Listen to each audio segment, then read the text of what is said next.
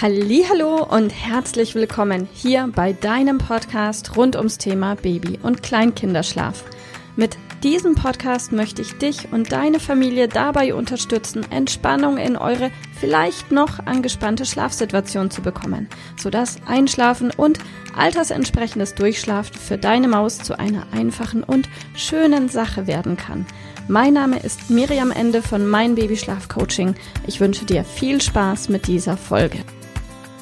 Hallo, mein Kind muss mehr schlafen.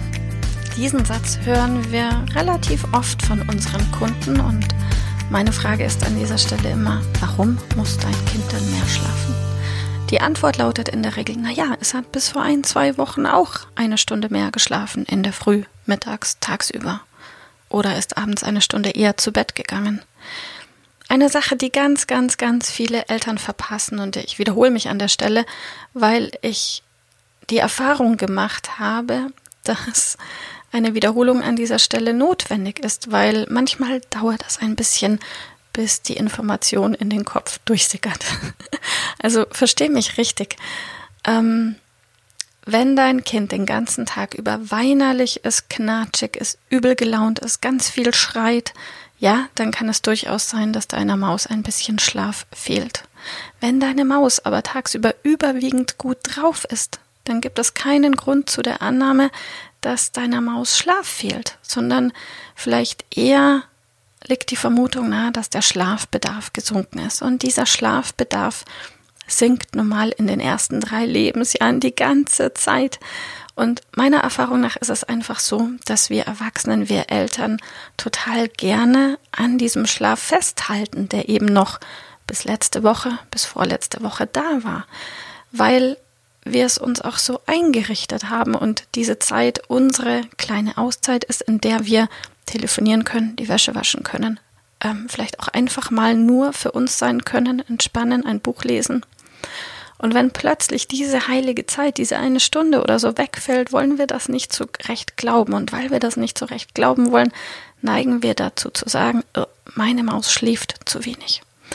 Weil wir uns wünschen, dass unsere Kinder mehr schlafen. Aber das mit dem Wünschen ist halt so eine Sache, funktioniert oft sehr gut, aber eben nicht immer. Und wenn der Schlafbedarf gesunken ist von so einer kleinen Maus, dann ist das so. Und dann ist meine Bitte an der Stelle, wenn du beobachtest, dein Kind ist den ganzen Tag glücklich und zufrieden und gut drauf, akzeptier es einfach. Diese eine heilige Stunde ist nun mal weggefallen und sie kommt wahrscheinlich auch nicht zurück. Ausnahme, deine Maus ist gerade in der 11-Monats-Regression oder in der 18-Monats-Regression. In dieser Phase sinkt der Schlafbedarf oft vorübergehend um ein bis zwei Stunden.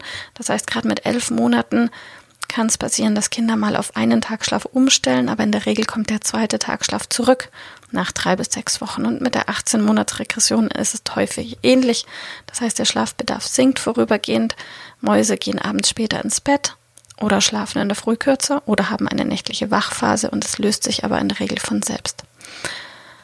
Anders ist es, falls dein Kind tagsüber den ganzen Tag weinerlich, knatschig ist und schlecht drauf ist, ja, dann stell dir bitte unbedingt die Frage, woran liegt's? Und dann ist vielleicht wirklich ein bisschen zu wenig Schlaf da.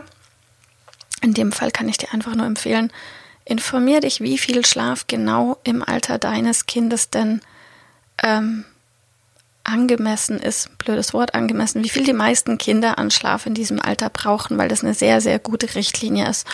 Und Schlaf hat sich an der Stelle die letzten 2000 Jahre wahrscheinlich kaum verändert. Ich denke, dass Babys vor 2000 Jahren im Alter von neun Monaten genauso viel gebraucht haben an Schlaf wie heute. Von daher sind es wirklich sehr, sehr, sehr valide Richtwerte. Und da findest du zum Beispiel ähm, sicher ganz gute über Google, über Pinterest, über meine Facebook-Gruppe, wie dein Kind schlafen lernt, der sanfte Weg zu entspannten Nächten. Also auch hier teilen wir regelmäßig ähm, Tabellen, die dir Mehrwert bieten mit Schlafbedarfen. Orientier dich daran, das gibt dir Sicherheit, ähm, vorausgesetzt, du hast das Gefühl, deine Maus ist wirklich müde. Und wenn du Hilfe brauchst, wende dich einfach an uns. Wir sind gerne für dich da. Ansonsten ist diese Folge einfach für dich, um dir zu sagen, sei gelassen, entspann dich. Das ist oft die halbe Miete, denn die Kinder spüren, wie ihre Eltern emotional drauf sind. Also entspann dich, dann ist es dein Kind auch. Und falls das nicht geht, sind wir gerne an deiner Seite. Bis bald, mach's gut, tschüss. Liebe Mama, ich hoffe, dass dir diese Folge gefallen hat, dass sie ein Problem von dir gelöst hat, dass dir auch weiterhilft. Falls ja, freue ich mich, wenn du uns auch auf Facebook und Instagram besuchst. Dort teilen wir täglich wertvolle Tipps rund ums Thema Babyschlaf mit dir, die dir dabei helfen sollen, mehr Schlaf und vor allem auch mehr Lebensqualität für dich und deine ganze Familie zu bekommen. Die Links dazu findest du in den Show Notes und solltest du dich vielleicht auch beruflich verändern wollen, weil du dich schon seit längerem fragst, ob das, was du im Moment machst, wirklich alles gewesen sein soll, dann kannst du dich gerne um einen Ausbildungsplatz zum Schlafcoach bei mir bewerben. So oder so. Die Links findest du in den Show Notes. Kontaktiere uns. Wir rufen dich an für ein kostenloses Infogespräch. Ich freue mich auf dich. Deine Miriam. Tschüss.